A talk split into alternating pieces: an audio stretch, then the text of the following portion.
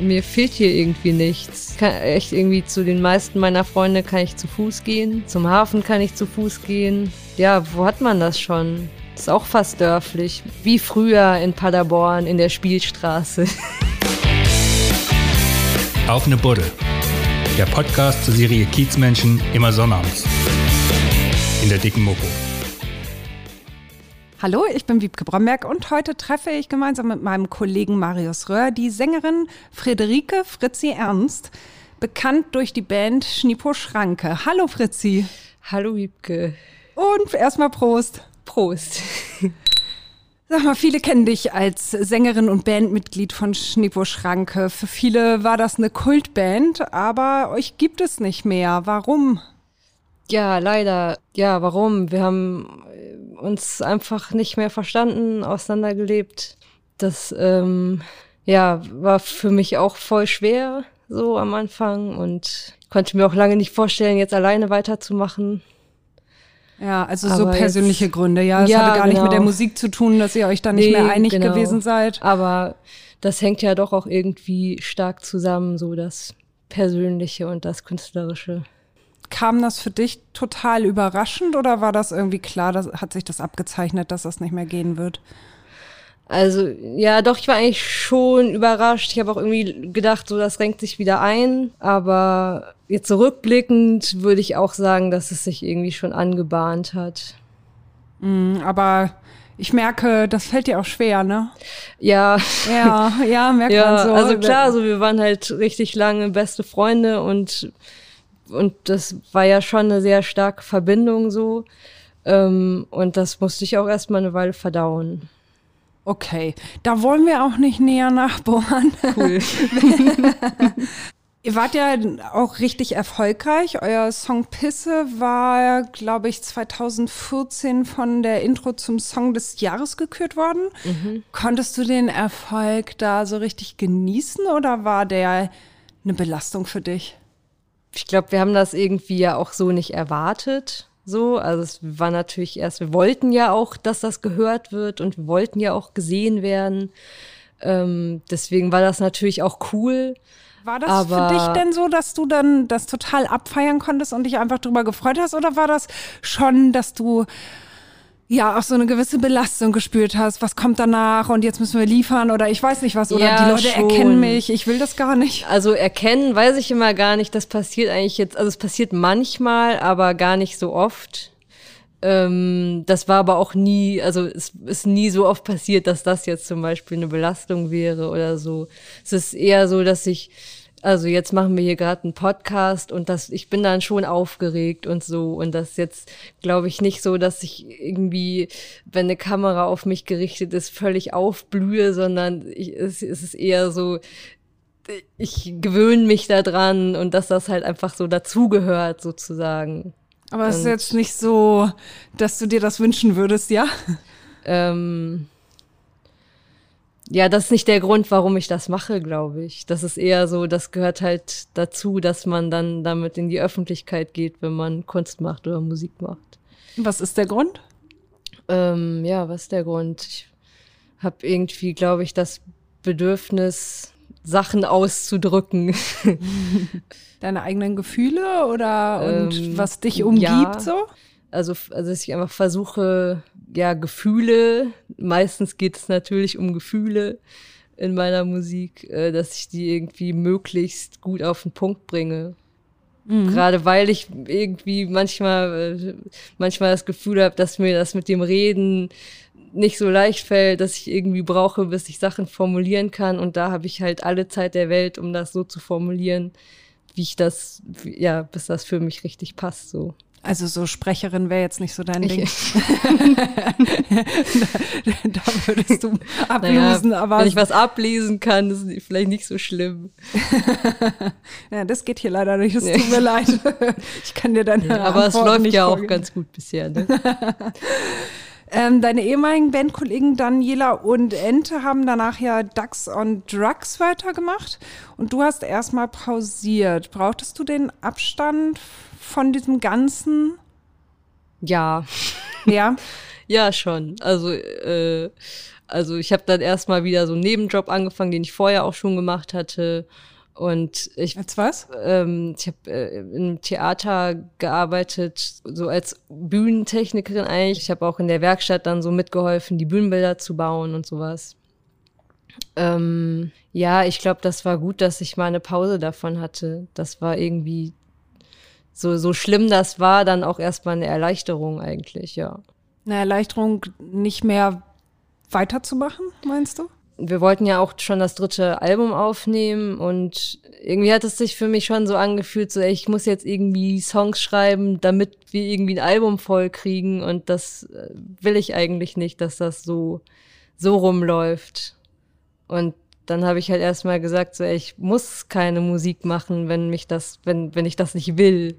So und das ist dann aber halt so gewesen, dass ich einfach dass ich einfach wieder Bock gekriegt habe, Sachen zu schreiben. Und dann waren halt irgendwann genug zusammen und jetzt zeige ich ein Album. Ja, da komme ich gleich noch zu. und äh, dann nach deinem Theaterjob hast du, glaube ich, auch noch eine Ausbildung gemacht, ne? Mache ich immer noch. Ach, die machst du noch? Ja. Ja, genau, weil ich aber auch erstmal dachte, ich will vielleicht keine Musik mehr machen und habe halt echt nach einer Alternative gesucht. Und jetzt mache ich eine Klavierbauausbildung. Also baust Klaviere. Ähm, nee. Oder was ist das? Klavierbau, Bau. Also, also, also wir, ba wir bauen, ich, also äh, eigentlich werden die in Fabriken gebaut. So, also dass man wirklich in einer kleinen Werkstatt ein komplettes Klavier baut, das geht eigentlich gar nicht, weil man viel zu viel Maschinen bräuchte und weil das viel zu teuer wäre auch so. Genau, also ich mache das in so einem ziemlich kleinen Betrieb und wir restaurieren halt und reparieren und stimmen und transportieren Klaviere. Wie bist du da drauf gekommen? Das ist ja jetzt Ähm, nicht so, liegt, würde jetzt nicht so auf der Hand liegen, oder? Ja, also ich habe, also eigentlich, weil ich diesen, weil ich ja diesen Job vorher gemacht habe im Theater, der ja irgendwie auch schon so handwerklich war. Und dann habe ich halt tatsächlich einfach nach Ausbildungsstellen geguckt in die handwerkliche Richtung. Und dann habe ich das gefunden. Und dann habe ich mich aber erstmal woanders beworben und das hat dann nicht geklappt. Und dann habe ich diesen Laden gefunden, wo ich das jetzt mache. Und da bin ich halt einfach reingelaufen, habe gesagt, dass ich mich dafür interessiere. Und dann hat das halt geklappt. Ja, und macht dir das Spaß? Ja, Ist das auch was, was du dir zukunftsmäßig so vorstellen kannst? ja. Also ich habe auch einfach gemerkt, dass ich möchte auch gerne noch was anderes machen außer Musik. Es wäre jetzt so die Riesen, wenn dein Album jetzt voll durchstartet und so die Ja, dann Riesenkarriere Problem. anklopft, dann kannst du ja nun deine Ausbildung nicht weitermachen, oder? Ja, doch. Doch, machst du dann beides. Naja, so Ich Konzerte ja, und so kannst du ja nachts machen, dann musst du morgens wieder bei der Genau. Ausbildung sein.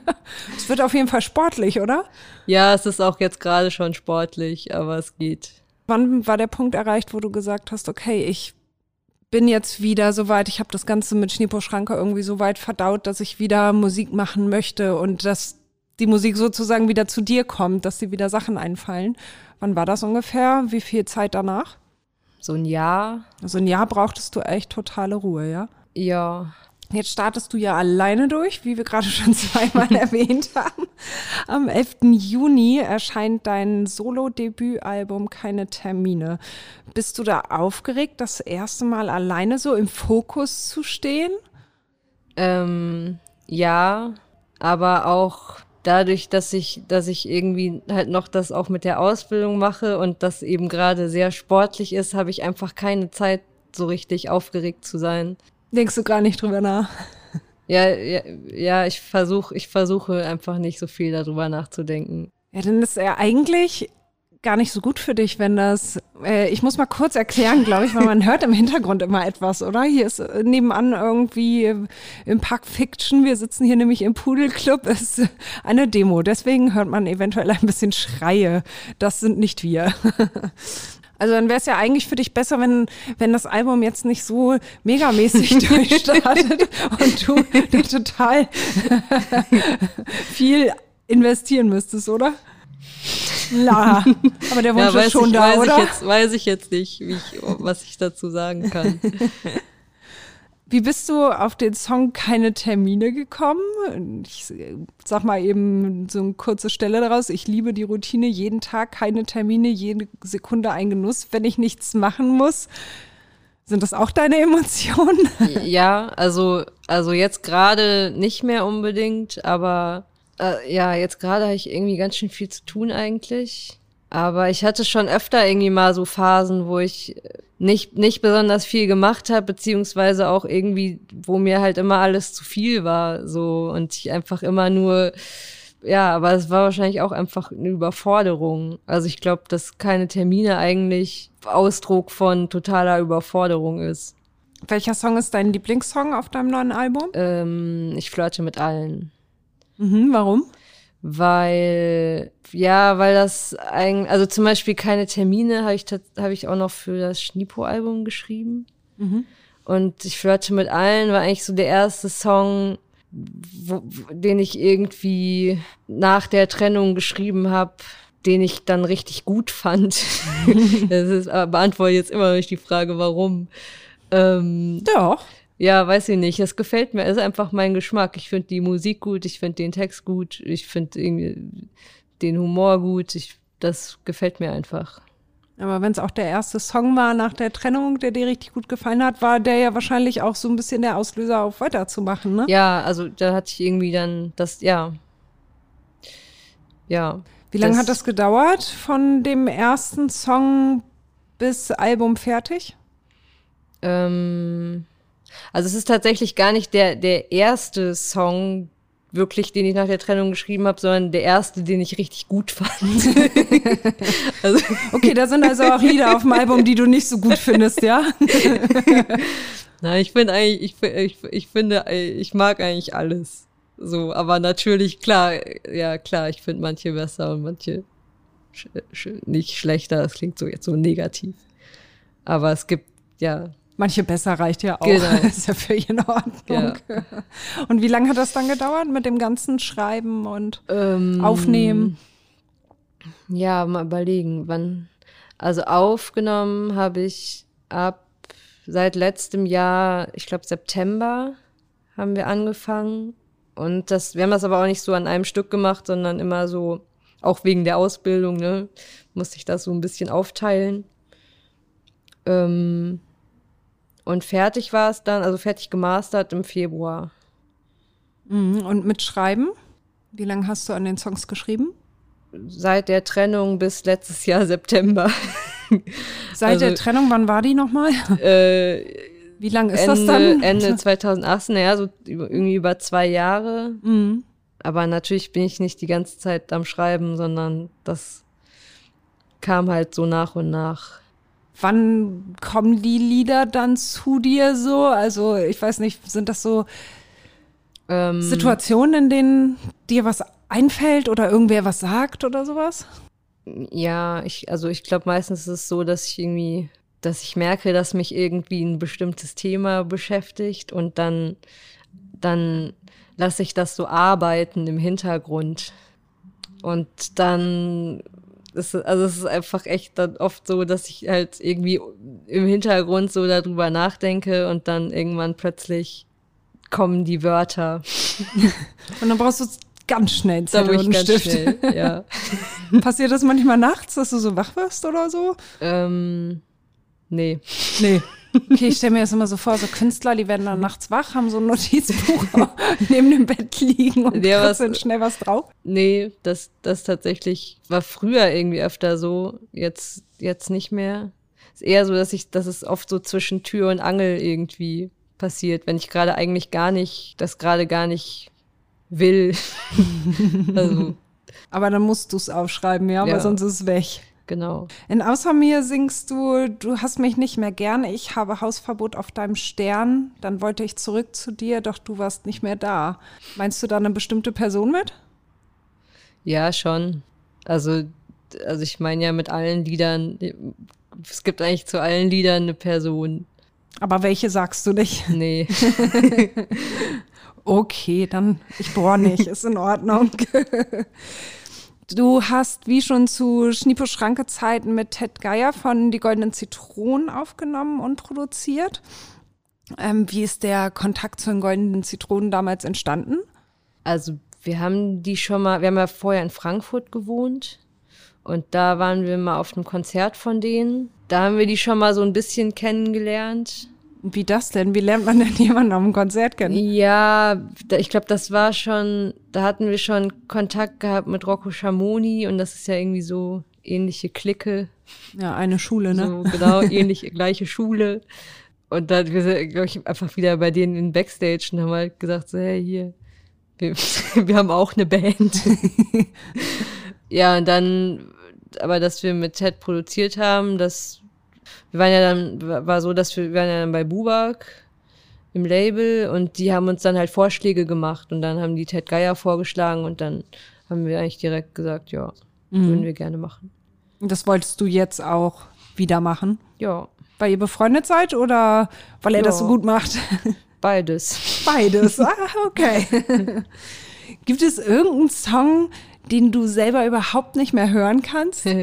so von euren Songs, entweder also von, von Schniepo-Schranke? Ja, ich über, ich also, hm, ich meine, ich höre die ja überhaupt nicht mehr, deswegen kann ich ja. das gerade gar nicht so richtig sagen. Wobei ich äh, bereite mich ja gerade auch auf die Konzerte vor und das und überlege mir gerade, ob ich halt da auch welche von meinen Schnipo-Songs spiele und wenn ja, welche. Ja, ist schon okay alles. Aber ich stelle mir so also, vor, wenn, wenn man so wie Pisse so einen bekannten Song hat und den halt immer natürlich jeder von dir erwartet, jeder Fan erwartet das, jeder Clubbesitzer und sonst wie, wo du aufschlägst, erwartest, erwartet, dass du auf jeden Fall diesen Song spielst, dass es vielleicht einen Song gibt, den man echt so gar nicht mehr hören kann selber, weil man keinen Bock mehr drauf hat, ihn zu ja, performen. Pisse ist ja gar nicht, ist ja von, ist ja ein Song von Daniela. Ähm, deswegen so spiele ich den natürlich eh nicht. Mhm. Äh, bei mir wäre das dann eher Cluburlaub vielleicht. Aber gibt es Aber, nicht. Also kannst alle Lieder noch ganz gut hören. Ja, ich glaube, ja. Du hast gerade Konzerte angesprochen. Ist da schon was in Planung? Ja. Ähm, am, ja, am 15., 16. Mai, nee, Juni im Molotow. Also genau, das sind die Hamburg-Konzerte. Weiß nicht, ob die anderen Städte hier jetzt auch interessant sind. Wie viele sind denn das? Wie viele Konzerte? Äh, dann in der gleichen Woche noch Berlin und dann so haben wir im Juli noch mal welche und im August. Ich, ich glaube insgesamt vielleicht zehn Städte. Musst du dann dafür Urlaub nehmen? Von deiner Ausbildung? ja. das ist ja auch blöd ein bisschen, ne? Ja, es geht schon. Das ist sozusagen dein Toururlaub. Ich muss mir das einfach entspannend gestalten. Äh, geht das? Ich versuch's. Also nein. Eigentlich nicht, oder wie? Auch. Ich glaube, das wird cool. Wir sitzen hier ja im Golden Pudel Club. Den Ort hattest du vorgeschlagen. Warum gerade hier? Also hier hatten wir nicht, nicht unser erstes, aber unser zweites Hamburg-Konzert. Und irgendwie habe ich hier auch am Anfang, als ich nach Hamburg gezogen bin, echt viel, viele Abende verbracht. Privat. Privat, genau. Also eine emotionale Bindung zu dem Laden. Ja, und ich war aber auch noch nicht in die, also er ist ja abgebrannt und jetzt ist er wieder neu auferstanden. Ich bin zum ersten Mal jetzt auch in dem neuen Pudel. Wie fühlt sich das an? Sieht ja schon anders aus, ne? Ja, total. Ja ich war ja auch noch gar nicht unten. Wir müssen noch mal unten gucken gehen, glaube ja, ich. Schon. Weil da war ich früher auch öfter mal. Lass uns mal zu deinem Leben vor Schniepo-Schranke kommen. Du hast an der Musikhochschule Frankfurt Blockflöte studiert. Äh, wie kommt man auf Blockflöte? Hm. Ich wusste nicht mal, dass man das studieren kann. Ich dachte, das kann man nur so während der Schule in so Kursen machen. ähm, ja, also meine Eltern sagen, ich wollte das damals unbedingt lernen. Ich habe irgendwie mit fünf angefangen. Und dann habe ich das halt einfach fangen ja viele an, so in der Grundschule. Und ich habe aber einfach nicht aufgehört. Und dann konnte ich das halt irgendwann auch ganz gut. Und ich hatte halt einfach, ich glaube, ich wollte einfach Musik machen. Und dann war das halt das, was ich irgendwie konnte. Und habe dann gedacht, das ist jetzt der Weg, wie ich, wie ich Musik machen werde. Und was wolltest du dann damit anfangen? Ja, das wusste ich auch nicht so richtig. Spielerin in der Mönckebergstraße, ich weiß es nicht. Ja, das wusste ich halt auch noch nicht so richtig. Und ich habe ja dann aber auch während dem Studium haben wir ja auch dann die Band gegründet und dann habe ich halt auch gemerkt, so dass ich irgendwie eigentlich woanders hin will mit Musik. Wohin? Was war da so wichtig? Naja, vor allem wollte ich, also wollte ich selber schreiben. Also es ist ja, wenn man Musik studiert, ist, ist es ja schon sehr reproduzierend. Man wird super viel verglichen, alle spielen irgendwie das Gleiche und irgendwie hat mir das nicht so zugesagt. Wie muss ich mir so ein Blockflötenstudium dann vorstellen? Spielt man da denn jeden Tag Blockflöte? Ja, schon. Also dafür war es auch echt gut. Ich habe einfach richtig, natürlich richtig viel Musik gemacht. Auch andere halt völlig andere Musik, als ich jetzt mache, aber trotzdem Musik gemacht. Äh, ja, Klavier habe ich auch eigentlich immer viel gemacht. Und dann aber wegen der Band auch abgebrochen, ja? Oder Ich habe das gar nicht abgebrochen, ich habe das sogar fertig gemacht. Ach, du hast fertig studiert, Ja. okay. War das für dich klar, dass du das durchziehst? Ja, es fehlte auch nicht mehr so viel. war, Wie war, viel hattest du denn noch? es war okay, das noch fertig zu machen. Ja, waren nicht mehr so viele Monate, oder? ja. Und kommst du aus Frankfurt oder aus dem Raum Frankfurt da? Nee, geboren bin ich in Paderborn und als ich zehn war, ist meine Familie nach Würzburg gezogen. Dann mich von da dann nach Frankfurt zum Studieren. Aber du bist in Würzburg aufgewachsen, also ja? Ja. Wie bist du da aufgewachsen? Mit wie vielen Geschwistern, mit Eltern? Erzähl mal so ein Ähm. bisschen, beschreib mal deine Kindheit. Ja, ja, also mit, mit zwei Geschwistern. Ich bin die mittlere, Sandwich-Kind. genau. Meine Eltern sind Theologen, deswegen haben wir auch in Paderborn und in Würzburg gewohnt. Das sind irgendwie so Theologenstädte. Echt? ich kenne mich da nicht so aus. Und- Mit dem Theologen habe ich nicht Ja, so viel zu tun. ähm, Und Theologen heißt, als was haben die gearbeitet? Also meine Mutter hat so in der Kirche gearbeitet als Pastoralreferentin. Mittlerweile macht die aber auch was anderes. Und mein Papa ist Dozent für Moraltheologie. Moraltheologie, Gott, da kriege ich ja Angst. Was ist also wir hier auf dem Kiez ja ganz verkehrt. Doch, hier gibt es eine eigene Moral. Aber Naja, äh, was es ist, halt das? eigentlich, also es ist eigentlich mehr so Ethik. Also so, der Mhm. beschäftigt sich so mit medizinischer Ethik zum Beispiel auch. Und wie würdest du deine Kindheit beschreiben? Wie hast du die Ähm, verlebt? Ich glaube gut. also wir sind ja von, dann von Paderborn nach Würzburg gezogen und also da war ich schon ein halbes Jahr dann in der fünften Klasse gewesen in Paderborn und das fand ich halt einfach nicht so cool umzuziehen. Mhm. Und in meiner Erinnerung ist Paderborn auch eine richtige Superstadt. Wunderschön. Alles rosa. Alles. Warst du mal wieder da?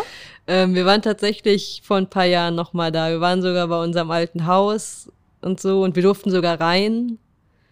Ähm, Habt ihr einfach geklingelt bei den neuen Mietern? nee, also die, die Nachbarn, ähm, wir hatten da in Do- äh, in einer Doppelhaushälfte gewohnt und unsere Nachbarn sind auch Freunde, also immer noch Freunde von uns und, äh, und die Leute, die jetzt in der Hälfte, in unserer Hälfte wohnen, die waren im Urlaub und unsere Nachbarn von damals haben aber mit denen ausgemacht, dass wir da einmal reingucken können. Und wie war das? War alles rosa? Ähm, ich, war, ich war tatsächlich erstaunt, wie gut meine Erinnerung daran war. So, also es sah wirklich alles so aus, wie ich das in Erinnerung hatte. Es war nur alles kleiner. Klar. Ja, aber es kommt einem alles riesig vor, wenn man klein Ja. ist, ja. Aber war es so schön da, wie du es empfunden hast damals? Ähm, ja, ich glaube, so zum Aufwachsen war das, war das ganz gut. War auch so eine Spielstraße. Und bei uns in der Straße waren richtig viele Kinder. Also so fast dörflich, ja? Ja, es war auch ziemlich am Stadtrand, ja. Hatte schon was Dörfliches. Das ist echt, ich merke gerade, dass das, das ist wirklich was, was sehr selten gefragt wird in Interviews, ne? Also jetzt, wenn man so als Musiker interviewt wird, ich musste, glaube ich, noch nie von meiner Kindheit erzählen. bei dem Podcast und bei der Serie Kiezmenschen geht's ja, klar, du bist Musikerin und ja, das ist auch schön, das ist auch Ja. toll, dass du Musikerin ja, bist. ich erst mal überlegen, aber so ist, was Ja, aber es ist ja, was uns interessiert, ist ja der Mensch. Und da ist bei vielen, bei vielen ist es so, dass sie danach auch sagen, boah, hab ich lange nicht mehr über meine Kindheit geredet oder Mhm. da sind auf einmal Erinnerungen gerade hochgekommen, da habe ich schon seit Jahrzehnten nicht dran gedacht. ja. Klar, das sind natürlich Sachen, über die man nicht jeden Tag spricht, aber vielleicht fällt dir ja noch irgendwas aus deiner Kindheit ein, was du besonders gerne mochtest. Ich weiß nicht, Eiscreme oder Marzipan. Marzipan? Ich glaube, Marzipan ist meine Lieblingssüßigkeit. Nach wie vor? Ja. Also ich mag schon auch andere Süßigkeiten, aber Marzipan finde ich schon richtig, richtig gut. So ein richtig schönes Riesen-Marzipanbrot. Ja, am liebsten so die, einfach so ein Block Marzipan-Rohmasse. Oh, okay. Lecker, ja, klingt gut. Auch Marzipantorte und sowas. Ja. Lübecker Nusstorte natürlich. Ist ja auch lecker. Und wie bist du dann in Hamburg gelandet? Also mit Schnipo Schranke, ja, ne? Ja. Aber wie ist es zu Hamburg gekommen, zu der Entscheidung Hamburg? Wir wurden ja sozusagen entdeckt von Rocco Schamoni, beziehungsweise erstmal haben, haben wir ihn entdeckt und Studio Braun und so und damit dann auch so ein paar andere Hamburger Schule-Bands. Das kannten wir halt vorher überhaupt nicht. Und wir wurden ja dann auch relativ schnell so da eingeordnet in die Hamburger Schule. Und wir haben einfach, also wir haben auch einfach gemerkt, dass in Frankfurt, dass wir einfach nicht wirklich weitergekommen sind damit. Also wir haben da halt auch dann uns um Konzerte bemüht und die gespielt und so und dann also da waren halt auch ein paar Leute, aber es hat echt nicht so wirklich jemanden interessiert. Und dann haben wir hier im Pudel gespielt und dann war der Laden voll und es waren halt direkt voll viele Leute da, die sich dafür interessiert haben, was wir machen. Wie viele Leute waren dann da so im Schnitt in Frankfurt bei euren Konzerten? Ja, so zehn oder doch mehr? Nee, es war, also es waren echt eher so zehn. Wir hatten- hatten sogar mal eins, da war, da war ein, eine Person, das war irgendwie so ein Campus-Festival. Und wir haben Sonntagnachmittag gespielt und das Festival war halt eigentlich vorbei. Also auf dem ganzen Gelände war einfach niemand. Gott, wie Ich weiß auch nicht, wieso, wieso wir da, also, aber das hatten, hatten wir uns auch selber drum bemüht, so, dass wir da spielen können. Da haben die halt gedacht, so, ja, okay, spielt halt da, aber es war einfach niemand da. Ja, schön. Spielt, aber ihr dürft erst spielen, wenn es vorbei ist, Ja. oder wie? Und habt ihr dann trotzdem für diese eine Person Ja. gespielt? Die hat uns dann auch, das war so ein- eine Frau, die hat uns dann auch für ein anderes Konzert gebucht, da waren dann immerhin acht Leute. Das ist auf jeden Fall eine krasse Steigerung, also so prozentual gesehen, ne? Ja, Ja, ich meine, Kleinvieh macht auch, auch Mist. Nachher sind das jetzt irgendwie eure heißesten Fans ja. gewesen. Weiß man ja nicht. Mhm. Und als ihr nach Hamburg gekommen seid, ähm, hast du dann gleich auf dem Kiez gewohnt? Ähm, das erste Jahr habe ich in einem Spüttel in einer WG gewohnt und dann bin ich auf den Kiez gezogen und schon zweimal umgezogen. Also das ist jetzt meine dritte Wohnung. Auf dem Kiez. Ja. Also kommst du nicht los vom Kiez, ja? Nee. Aber es ist auch irgendwie, wohnen auch die meisten meiner Freunde hier. Proberaum ist hier. Und wie ist es für dich vom Gefühl her? Warum ist der Kiez für dich so, ja, zu Hause irgendwie? Oder warum kommst du hier nicht weg? Ähm, ich, also ich, mir fehlt hier irgendwie nichts. Also ich kann echt irgendwie zu den meisten meiner Freunde kann ich zu Fuß gehen. Zum Hafen kann ich zu Fuß gehen. Das ist, Das, also das, ja, wo hat man das schon? Das ist auch fast dörflich, denke ich manchmal. Ja, ist das Besondere für dich? Wie früher in Paderborn in der Spielstraße. Ja, jetzt die Reeperbahn deine Spielstraße. Kann man aber nicht auf der Straße spielen. Ist das für dich das Besondere am Kiez, dieser dörfliche Charakter fast? Oder was wäre Ja. das Besondere? Also ich habe das tatsächlich, also hatte ich das, also ich bin ja auch schon ein paar Mal umgezogen, jetzt so, in- hab in verschiedenen Städten gewohnt und das hatte ich so noch nicht, dass ich, also dass so viele Leute, so viele Freunde irgendwie in der Nähe wohnen und es irgendwie auch wirklich oft passiert, dass wenn ich draußen bin, dass ich halt zufällig jemanden treffe, so. Lebst du eigentlich alleine oder in einer Partnerschaft oder so? Ich wohne mit meinem Bruder. Mit deinem Bruder wohnst Mhm. du zusammen. Hast du den auch hierher geholt? Ja, also beziehungsweise er hat halt hier einen Job angefangen letztes Jahr. Also genau, wir wohnen erst seit letztem Jahr wieder. Nach, nach zehn Jahren sind wir wieder zusammengezogen. Und wie fühlt sich das an? Ist gut. Ja, läuft das? Ja, Aber ihr seid mehr so eine WG, ja? ja. Also Seine Freundin wohnt auch bei uns. Nee, es funktioniert eigentlich ganz gut. Und bist du in einer Partnerschaft? Ja. Ja, schon länger oder ist das schon seit Schniepo-Schranke was oder frischer? Frischer. Ja, also sozusagen verknallt. Ja. Schön. Aber mehr willst du dazu nicht sagen. Deute ich das richtig? Ja, nee, genau. Also niemand, der gerne äh, bei Konzerten neben dir auf der Bühne stehen möchte. Was ist jetzt dein Plan für die Zukunft? Willst du jetzt irgendwie versuchen, beides zu machen erstmal? Klavierbau und Musikerin? Oder hast Ja. du schon irgendwas im Kopf für dich? Nee, ich werde jetzt erst, ich werde jetzt erstmal beides machen und jetzt erstmal abwarten, was überhaupt, also, ne? Erstmal gucken, was passiert. Mit dem Album jetzt? Ja. Und also irgendwie glaube ich, dass ich schon, also ich habe eigentlich schon auch Bock, bis ins hohe Alter noch künstlerisch tätig zu sein.